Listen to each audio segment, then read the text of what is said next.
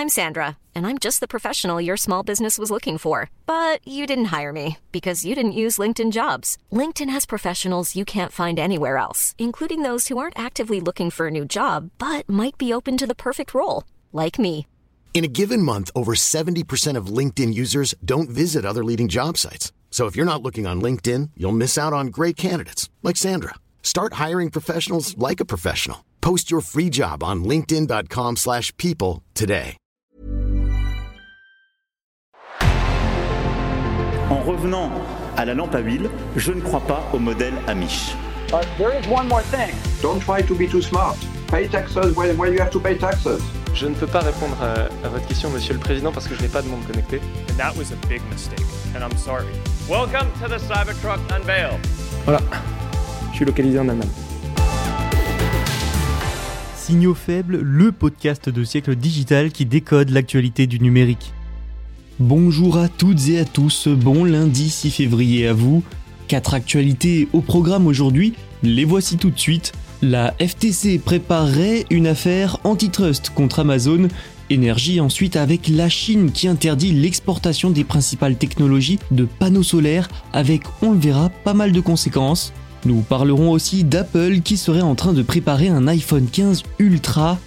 Et enfin, le fondateur de Spotify veut secouer le secteur de la santé avec un scanner corporel alimenté par l'intelligence artificielle. Voilà pour ce dont on va parler aujourd'hui. Allez, c'est parti, bonne écoute. La Federal Trade Commission, la FTC, préparerait donc une affaire antitrust contre Amazon. L'organisme américain pourrait déposer les poursuites au printemps. Pour rappel, la FTC a pour mission aux États-Unis les affaires antitrust et la protection des consommateurs. Elle enquête sur Amazon depuis déjà plusieurs années. L'une de ces enquêtes a d'ailleurs débuté en 2019 sous Donald Trump sur l'activité de commerce de détail du géant américain. Une enquête qui s'est ensuite étendue aux acquisitions les plus récentes, notamment l'accord pour le rachat du studio MGM pour 8,45 milliards de dollars. Vous savez, MGM est iconique par son symbole diffusé avant ses films, avec un lion qui rugit.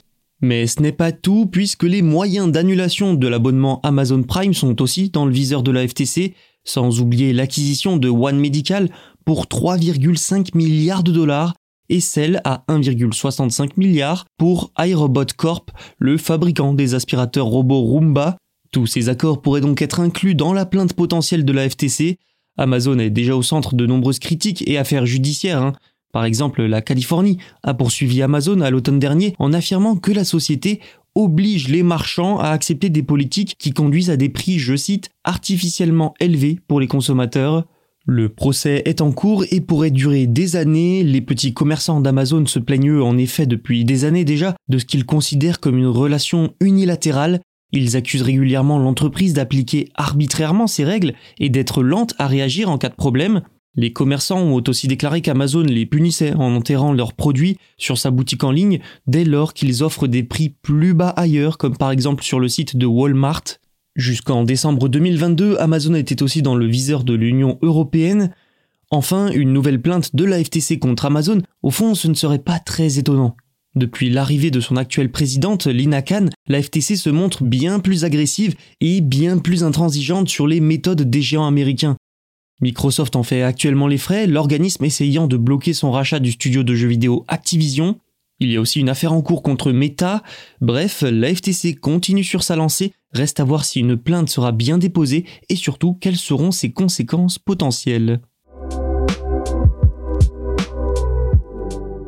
La Chine a décidé d'interdire l'exportation des principales technologies de panneaux solaires et oui, vous avez bien entendu. On dirait bien que la Chine utilise la politique du œil pour œil, dent pour dent, puisque les États-Unis ont aussi interdit les exportations de technologies liées cette fois aux semi-conducteurs vers la Chine. Vous le savez, on en parle souvent dans Signaux Faibles. Du coup, le pays asiatique a récemment modifié ses règles pour interdire l'exportation de plusieurs technologies de base liées aux panneaux solaires. Le but derrière cette manœuvre, eh bien, c'est de maintenir son statut de leader et sa part de marché dominante dans ce secteur au niveau mondial. Mais comme je l'ai dit, on peut aussi y voir une réaction aux politiques américaines sur les puces. Et pour un tas d'autres pays, cette décision pourrait avoir pas mal de conséquences. Il faut dire qu'un panneau solaire peut comprendre une centaine de morceaux de silicium et la Chine est bien est désormais en tête des machines permettant d'en fabriquer. Du coup, à partir de maintenant, les fabricants chinois ont interdiction d'utiliser leur technologie de silicium, de silicium noir et de silicium coulé à l'étranger. C'est le ministère du Commerce et le ministère de la Science et de la Technologie qui l'ont décidé. Ah oui, et un chiffre significatif pour se rendre compte de l'importance mondiale de la Chine dans ce secteur, les entreprises chinoises produisent plus de 80% des panneaux et modules solaires dans le monde. Rien que ça. Toutefois, elles ont dû faire face à de lourds tarifs imposés par les États-Unis. Par conséquent, certaines entreprises ont déplacé leurs installations en Thaïlande ou en Malaisie pour éviter ces tarifs américains, ce qui dérange Pékin qui ne veut pas qu'elles emmènent ces technologies, leurs technologies, à l'étranger. D'où aussi l'interdiction de ces exportations. Des experts affirment aussi que la Chine veut empêcher l'Inde de devenir l'un des principaux fournisseurs mondiaux de panneaux solaires. Pékin a aussi proposé de restreindre l'exportation des technologies de radar laser, d'édition du génome et de croisement agricole du pays. Le problème qui va se poser va quand même être l'approvisionnement en machines pour les entreprises qui ont déjà délocalisé. Pas sûr toutefois que ces mesures empêchent les progrès de l'Inde. Parlons smartphone maintenant. Il est très probable qu'une partie d'entre vous, chers auditeurs et chères auditrices, ayez des iPhones. Eh bien, sachez que si vous avez un iPhone SE, c'est peut-être le dernier que vous aurez. Par contre, vous pourrez acheter un iPhone dit Ultra. Allez, je vous explique. Apple explore la possibilité de lancer un iPhone Ultra. Il serait plus cher, au-dessus des modèles Pro et Pro Max. L'appareil très haut de gamme pourrait même arriver dès 2024 avec la gamme des iPhone 16, ce nouveau smartphone pourrait avoir un prix encore plus élevé que l'iPhone 14 Pro Max, qui commence quand même hein, à 1099 dollars. En France, c'est à partir de 1480 euros le plus souvent. La semaine dernière, le PDG d'Apple, Tim Cook, n'a pas exclu la possibilité d'une future augmentation des prix des iPhones. En fait, il a plutôt indiqué que les clients pourraient vouloir payer plus pour obtenir un meilleur produit. Par contre, on ne sait pas quel type de fonctionnalité en plus il y aurait sur un iPhone Ultra. On peut tabler probablement sur l'amélioration de l'appareil photo, une puce plus rapide et peut-être un écran encore plus grand, mais bon, au bout d'un moment, ça va devenir difficile de tenir son téléphone en main. Hein.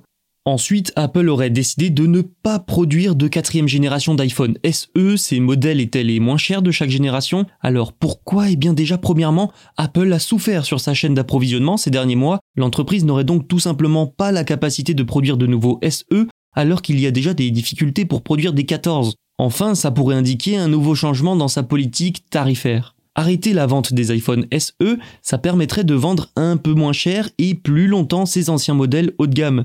Apple pourrait donc continuer de produire des appareils vieux de 2 ou 3 ans en les proposant à un tarif plus intéressant, mais aussi s'implanter sur le marché de l'occasion et de la seconde main. Sans oublier le futur iPhone Ultra qui montre aussi que la marque à la pomme privilégierait maintenant le haut et le très haut de gamme plutôt que le milieu de gamme. Le fondateur de Spotify, c'est Daniel Eck. Vous ne le saviez peut-être pas, mais il s'est aussi lancé dans le secteur de la santé.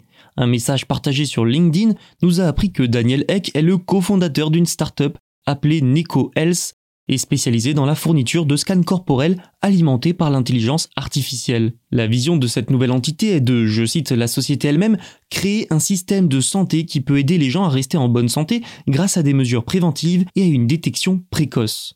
Le scanner corporel non invasif de la société suédoise peut détecter et mesurer la croissance des taches de naissance, des éruptions cutanées et des taches de vieillesse.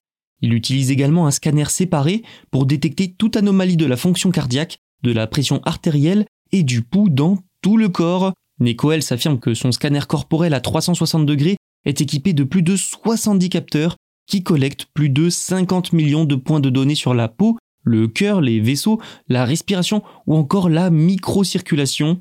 Ces données sont ensuite analysées par un système d'auto-apprentissage alimenté lui-même par l'intelligence artificielle qui énonce ensuite les résultats pour les médecins et pour les patients. Ça signifie donc que les clients obtiennent les résultats lors de leur rendez-vous, des clients qui peuvent même afficher et suivre leurs résultats sur une application ces scanners corporels, selon Neko, ne prennent que quelques minutes pour scanner.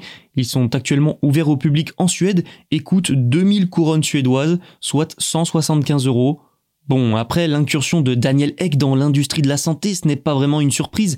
Des rumeurs sur la startup circulent déjà depuis novembre. Il est évidemment trop tôt pour dire quel genre d'impact Neko Health pourrait avoir sur l'industrie de la santé, mais ça semble tout de même déjà prometteur, d'autant plus que cette technologie semble relativement accessible.